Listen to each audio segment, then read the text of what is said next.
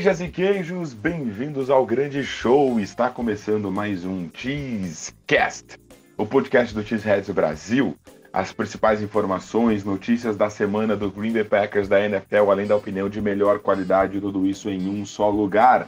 E para estar diariamente ligado em tudo sobre Packers, nos siga no Facebook, Instagram e no Twitter, arroba cheeseheadsbr, arroba cheeseheadsbr. No nosso site, cheeseheads.com.br, vocês encontram as melhores matérias sobre a maior franquia da NFL, tudo em português.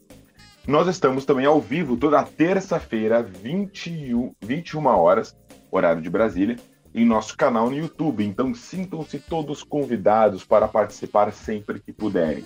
Lembrando que o nosso podcast aqui, esse que nós estamos fazendo agora, é um conteúdo exclusivo para as plataformas de streaming. Diferente dos vídeos do YouTube, diferente das nossas lives, diferente daquilo que a gente posta nas redes sociais muitas vezes. Então não deixe de nos seguir aqui também para ter mais essa fonte de conteúdo exclusivo e ligar o sininho para não perder nenhum episódio. Eu sou Matheus Cabezudo e comigo direto da redação está o nosso narrador Cheesehead favorito, Hugo Góes para fazer esse programa comigo. E aí, Hugo, como é que tá? Fala, cabezudo. Bom dia para nós que estamos gravando nesse começo de quinta-feira. Bom dia, boa tarde, boa noite, boa madrugada, por que não? Para quem nos uhum. ouve a hora que puder.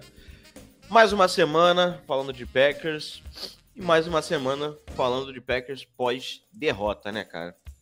É. Mais uma apresentação assim tenebrosa do Green Bay Packers contra o Las Vegas Raiders no último Monday Night. E agora, uma semana de bye. Então, vamos debater aqui um pouco sobre fazer. Não, não é exatamente um balanço das primeiras cinco semanas do Green Bay Packers, mas avaliar um pouco algumas áreas específicas do nosso time até essa bye week. Sem dúvida, essa bye week é a semana de descanso a semana de descanso é para nós, né? Para quem é torcedor. Perfeito. Então a gente vai a gente vai ter essa semana aí de descanso.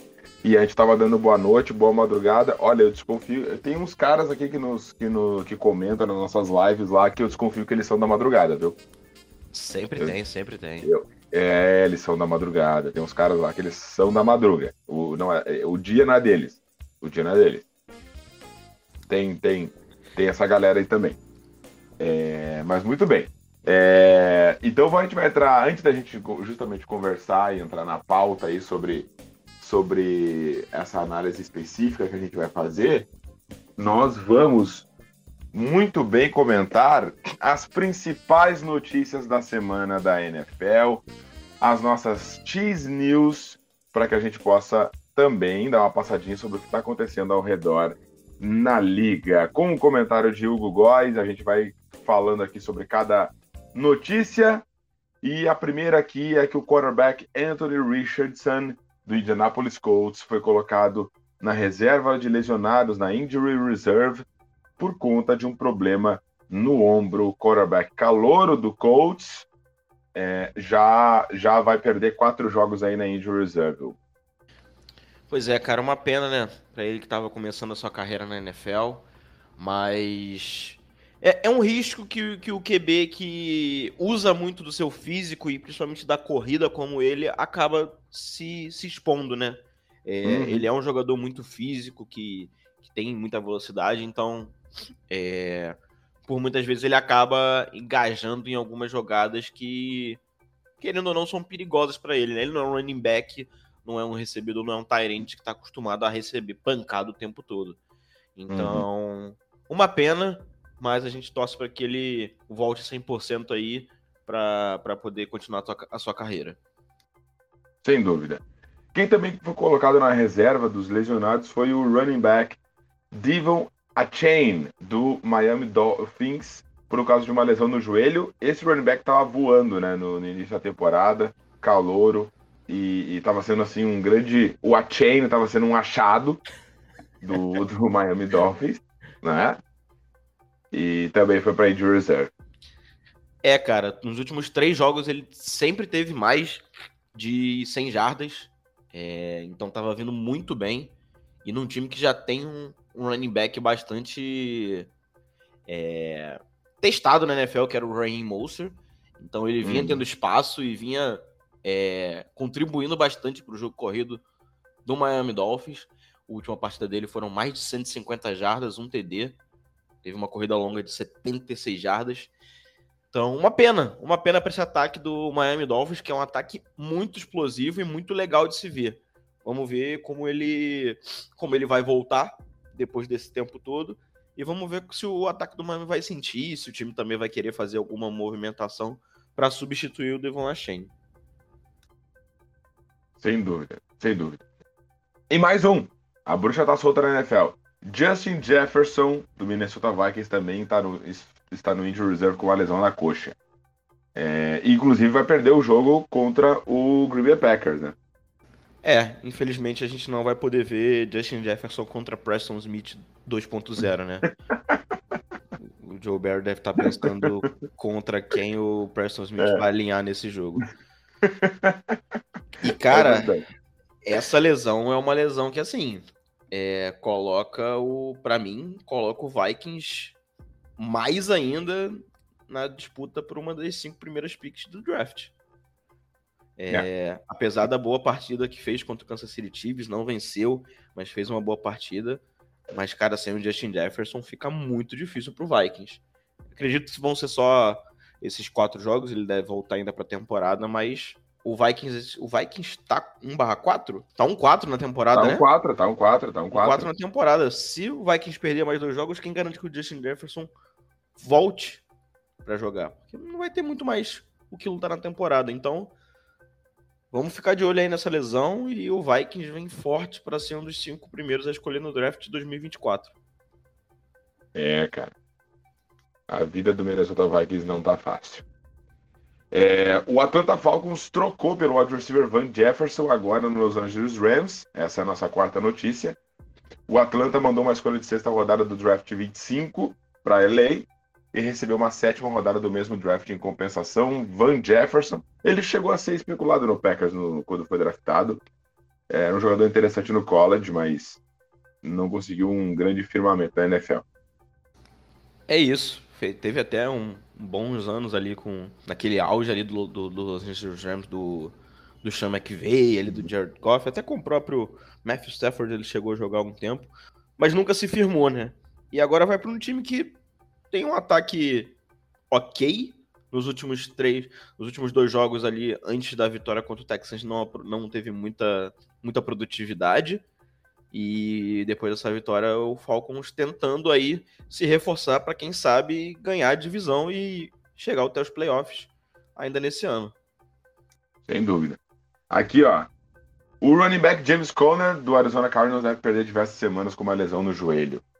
O, o Cardinals ele já ele, ele, ele, ele consegue ficar ruim a cada semana, né? O pior a cada semana, o que é uma coisa que, que, que salta aos olhos, assim como esse time consegue ficar pior a cada semana. Mas James Conner tem uma história de vida muito bonita, inclusive. É, é, perdendo aí uh, jogos por causa de uma lesão no joelho. A gente pode dizer que é a National Açougue League, né? Que essa semana não, ninguém passou ileso pela, pelas lesões. E o Cardinals é isso que você falou, né? Alguém chega pro Cardinals e fala assim: Eu te desafio a ficar pior. E o Cardinals vai lá e fala: Eu consigo. E ele prova que é sempre possível ficar pior do que já está. Exatamente. Exatamente. Muito bem. Sem mais delongas, vamos ao que interessa. A pauta hoje é: os jovens do Packers estão evoluindo em ritmo e forma correta? Solta a vinheta então, produção, porque vai começar o Cheesecast.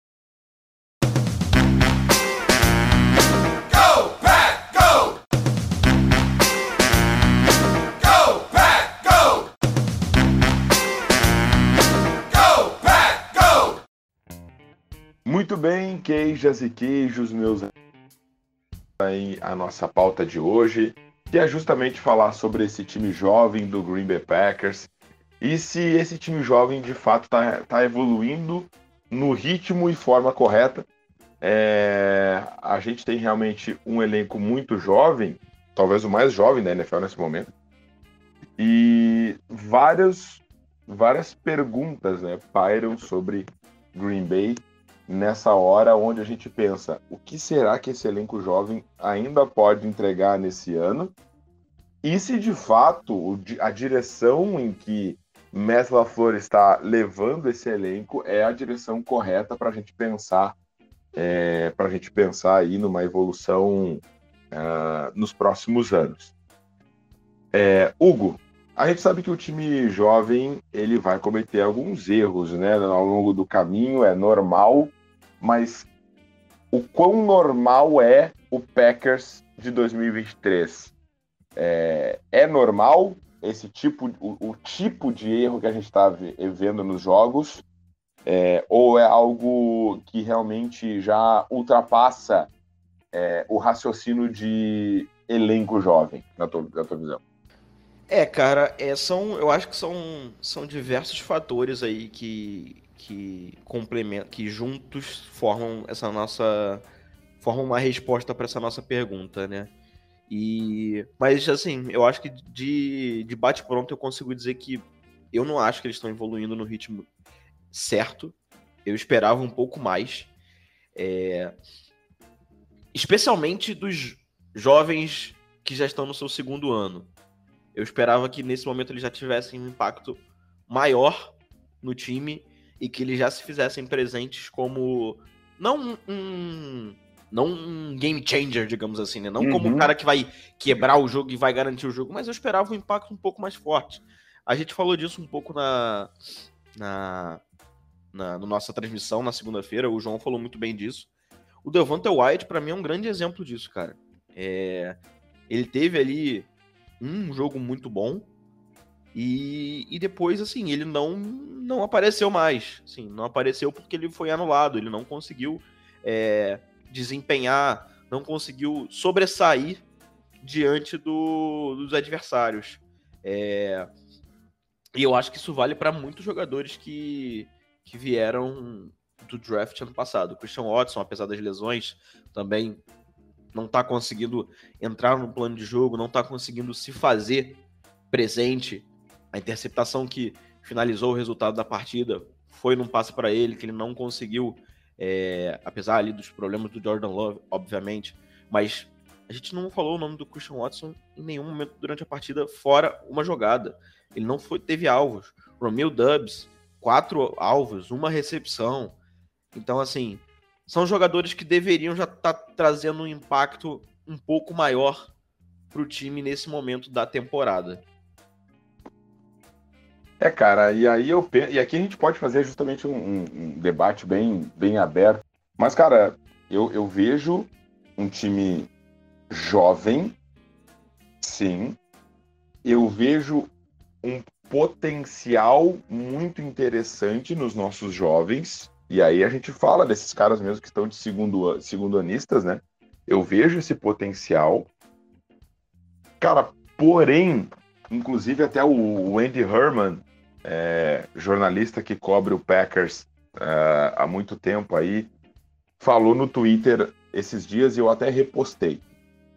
Cara, existe uma diferença entre um elenco jovem de grande potencial e aonde tu consegue enxergar esse potencial, né? Então, existe um elenco jovem com grande potencial e tu consegue ver esse potencial. Tu consegue enxergar que existe uma, uma lógica de jogo, uma mecânica de, de plano de jogo coerente para as peças que tu tem no teu elenco, coerente para o adversário que tu vai enfrentar, e tu deixa apenas a mostra a inexperiência dos teus jogadores. Então, assim, quanto mais jovem e promissor, né? A gente pode, falar, a gente pode dizer, é claro que alguns desses jovens não vão dar certo. Assim como funciona em qualquer esporte no mundo, né? Tem pessoas, jogadores que vão dar certo, outros que não vão. O que eu quero dizer com isso é que tu vai potencializar enquanto coach, enquanto coaching staff, tu tem que potencializar as tuas jovens promessas, dando a eles os melhores atalhos coerentes ao longo de uma temporada. E eu vejo o Packers hoje, Hugo, é, fazendo justamente o contrário, colocando os seus jovens nas piores situações possíveis. Isso, isso, isso, isso conta o ataque e a defesa. Sim. O ataque e a defesa. É, e, e, tu não consegue evoluir os jogadores dessa forma. Tu não consegue, tu não consegue deixar exposto somente a, o, o negativo da inexperiência. Tu deixa eles expostos a coisas que, se eles fossem mais experientes, eles poderiam corrigir os erros do teu treinador. Coisa que aconteceu durante muitos anos no, em Green Bay, quando o Packers tinha aquele, aquele velho ataque com Aaron Rodgers, com George Nelson, com James Jones, jogadores experientes, tinha uma linha ofensiva mais experiente. Esses jogadores eles conseguiam corrigir os erros de Mike McCarthy depois de Matt LaFleur por conta da sua experiência, por conta ali de conhecer já o, o, campo de jogo. Hoje o Packers não tem isso. Sem dúvida. É, eu estava até dando uma olhada aqui nos números do Packers. É, jardas recebidas. É, rece... é, passes, né, no geral. Uhum. O jogador que tem. O segundo jogador com mais jardas, com mais passes recebidos, é o Luke Musgrave. Tem 18 recepções para 159 jardas. Dá uma média de 8 jardas por jogada. Aí você pode pensar, pô, ele tá sendo bem utilizado, tá recebendo muitos passes. Cara, eu não sei se ele tá sendo bem utilizado ou se ele só é a única opção. Muitas vezes o Luke uhum. Musgrave parece a única opção de passe é, possível. Que não seja um uhum. passe apertado ou algo do tipo. Sem contar o tanto de jogadas em screen que a gente vê para ele. A gente viu isso no último jogo. Uhum. Então, eu não, eu não sei se o, o, o plano de jogo é feito para potencializar e deixar, no caso do ataque, os recebedores livres, ou se tem sido a válvula de escape a única coisa que funciona. Você falou dos jogadores estarem em situações boas, cara. É, e aí a gente tá falando, eu tô falando um pouco mais da classe desse ano. Cara, o, o Van Ness, o tanto de vezes que eu vejo o Van Ness é, descendo para fazer cobertura de passe. Uhum. Pô, cara, assim, é, e aí é o que eu falo, eu não tenho. Vai um pouco de, de, de não acompanhar tanto no college o Van Ness. Uhum, uhum. Mas eu não acho que um Ed, que tá no seu primeiro ano, indo pro seu. com cinco semanas de, de NFL, e que não joga todos os snaps, eu acho que você tem que colocar ele em situações um pouco mais confortáveis, que é justamente pressionar o QB, que é uma coisa, entre aspas, mais fácil, digamos assim, que uhum. é uma uhum. coisa um pouco mais que você usa mais a sua força, mais a sua mecânica ali. E não você botar um moleque para cobrir passe, que é uma coisa que precisa de um pouco mais de entendimento de jogo. Então, é, são essas coisas que a gente vê que atrapalham um pouco o próprio desenvolvimento e não ajudam os nossos jogadores a estarem nas Cara, melhores posições, que eu acho que é a principal função da comissão tu, técnica. E se tu não tem uma comissão técnica que esteja preparada para atuar com esses jogadores jovens e inexperientes, que consegue criar um modelo, uma identidade de, de, de, de jogo para o teu time, ofensiva, defensivamente, tá? São os dois principais lados da bola. Tem o Special Teams, que eu acho que é uma coisa à parte no Green Bay Packers hoje. Mas uh, se tu não consegue criar algo coerente para esses jovens jogadores, esses jovens atletas que chegaram na NFL agora, ou que estão aí no seu segundo ano de profissional, algo coerente, coeso, algo que tenha uma lógica, um sentido, que, que tenha uma diversidade de opções para que aqueles jovens possam ter mais chances de acertar, porque no, no momento que tu, tu é um, um. Tu tem que dar mais chances para o teu jovem acertar. Essa que é a bem da verdade.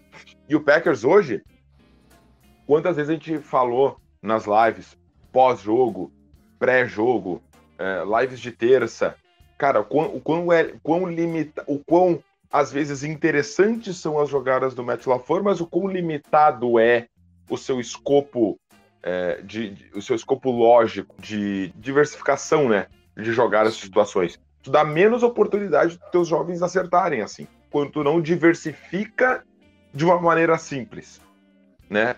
Quando tu não, quando não, tu não proporciona que eles possam fazer mais coisas é, é, corretas dentro de uma jogada, por exemplo. Então, assim, é, o que eu quero dizer com isso é, parece que o Packers tem uma coisa muito estranha no Packers, que é o seguinte: eu vejo o Packers tendo um bom recrutador de talentos, que é o Brian Gutekunst. Por mais que alguns drafts dele sejam extremamente questionáveis, eu digo que numa média ele não é, ele não é top 5, talvez talvez ele brigue ali para entrar no top 10 assim, recrutadores, né, GMs nesse aspecto de recrutamento de jogadores no draft. Talvez ele seja ali um top 10 recrutadores do draft, o que é bom, é, eu prefiro ter um top 10 do que não ter. Então tá OK, tá? Porém, no outro lado, no outro, no outro aspecto, a gente tem um treinador que está demonstrando não saber trabalhar com jovens. Nós temos um treinador que, por enquanto, está provando que precisa de um elenco veterano para executar o seu plano de jogo. Que aí agora eu posso, eu posso não gostar, tu pode gostar, tu pode não gostar, ou eu posso gostar, não é questão de gosto ou de achar bom ou ruim. Ele tem um modelo de trabalho que se limita a, a algumas poucas diversificações de jogada, mas que nós vimos que dar certo em dado momento com jogadores mais experientes. Ele tem ali outballs, ele tem ali possibilidades de trocas de jogada na linha de scrimmage, o Matt LaFleur, que ele, ele precisa de um jogador mais experiente para conseguir executar, tu entende? Então parece Sim. que a gente tem um GM que, por um lado, gosta de recrutar, de desenvolver jovens, ele pode não ser um top 5, talvez um top 10, mas ele é mais desse, desse aspecto. Ele não é aquele GM focado em montagem de elenco, em free agency, é o cara mais recrutador, mais, mais cara de prospectos, que é antagônico a tu ter uma comissão técnica que precisa de veteranos. Tu entende? Parece que Sim. Green Bay tá colapsando nessa, nessa relação. É isso. É, e falando um pouco mais até das escolhas é, de, de de elenco mesmo e do, do, material humano que, que Green Bay tem, cara. É, tô olhando aqui as nossas estatísticas de corrida também. O Emmanuel Wilson tem 5 corridas para 11 jardas. Um cara que se destacou muito na pré-temporada.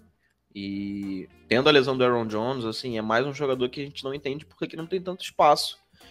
Tendo em vista que o jogo do Green Bay passa muito por um jogo corrido de qualidade, por que não dividir tempo de jogo, não cansar um running back só. Não tenho os números exatos aqui, mas o AJ Dillon correu para mais de 20 vezes. Ok, ele é um cara grande, ele é um cara forte. Ele tá ali para isso, para bater, bater, bater e continuar em pé. Mas, cara, nem jogador que resista a tantas corridas. Então você pode variar um pouco, colocar um running back um pouco mais leve, fazer uma jogada diferente. Então, todas essas escolhas, até de seleção de jogada, e, e, e é isso, né? colocar os seus jogadores numa posição confortável. Se isso já é fundamental dentro de um time experiente, como você mesmo falou, num time jovem, isso é potencializado a, a enésima potência. Uhum. É... Os nossos Tyrands que foram que chegaram nesse ano, o Tucker Craft não conseguiu se encaixar ainda, tá sofrendo muito. Tá sofrendo muito. Então. E, cara, a gente falou de a gente tá falando de potencializar jovens, querendo ou não, o Jordan Love, eu acho que ele se encaixa nesse grupo ainda.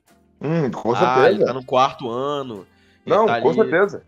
No mesmo patamar, digamos, do Rashan Gary. Mas, cara, é o primeiro ano como titular NFL, na NFL dele. Então, assim, ele é outro que precisa, ele mais do que ninguém. O ataque depende dele. Ele é outro que mais do que ninguém precisa de um ataque confortável que coloque nas melhores situações. E óbvio, óbvio que ele tem seus erros. Ele vai ter erros. Teve um erro infantil. A primeira, a primeira interceptação dele contra o Raiders, assim, é um negócio inacreditável. É, que você pode falar que a, foi a pior chamada possível. Mas aí ele não pode lançar aquela bola de qualquer jeito. Mas uhum. ele não está sendo colocado nas melhores situações. Então é tudo isso. É o, a nossa linha ofensiva, que tem o Sean Ryan que não joga, e a gente não sabe por quê. São muitas decisões que são bastante questionáveis da nossa comissão técnica, especialmente no que tange falar, no que tange é, os jovens. E aí eu reforço, sublinho uh, essa questão. O PEC, a gente pode estar começando, cara, a puxar um fiozinho aqui, e esse E esse novelo de lã aí pode ser muito grande. A gente está puxando recém um fiozinho agora, que é, é e aí é um questionamento aberto para nossa audiência e para, né? Mas assim, é esse fiozinho que a gente pode estar puxando e quem sabe esse novelo ele é grande. Uh, o Packers pode começar, e aí eu não estou querendo criar teoria de nada, só é, é, uma, é, um questionamento aberto mesmo enquanto torcedor, eu quero saber isso. O Packers pode estar começando a descobrir, descobrir é, um, um colapso interno de filosofias, de modus operandi. O Packers, após era Aaron Rodgers, pode estar descobrindo, pode estar descobrindo que a, o modus operandi, o jeito de trabalhar do seu general manager é antagônico ao modus operandi e modelo de trabalho do seu head coach. O Packers pode estar começando um colapso interno de filosofias. Isso pode ser corrigido se um lado ou outro cederem, ou um lado ou outro encontrarem, se reconectarem em um meio termo. Tá? Isso pode ser corrigido ao longo do tempo. E esse é o desafio. É isso que nós, é isso que eu quero descobrir agora. Mas hoje o que eu tô vendo nesse fiozinho que a gente tá puxando pós era Aaron Rodgers é um cara que gosta de desenvolver jovens versus um cara que precisa de veteranos. E vamos falar a verdade. Talvez isso remonte lá atrás no ataque e na defesa. No ataque e na defesa. Vamos lembrar que o Elton Jenkins só entra no time do Green Bay Packers por causa da lesão do Lane Taylor. O Elton Jenkins ele não entra no time do Green Bay Packers é, por causa, enfim, por causa de, de, de, de alguma, alguma questão assim é, é, é, técnica, né, de avaliação naquele momento. Então pode ser algo intrínseco na instituição. Essa essa falta de capacidade de desenvolver jovens que vem antes do Matt LaFleur até. Mas é. essa, essa desconexão entre o que o GM, o que o GM se propõe a fazer. O, o, próprio Rashan Gary também, que vai entrando tarde no, no, no, time. Ok, nós tínhamos ali os veteranos, mas essa, essa, é, esses veteranos, eles foram clamados.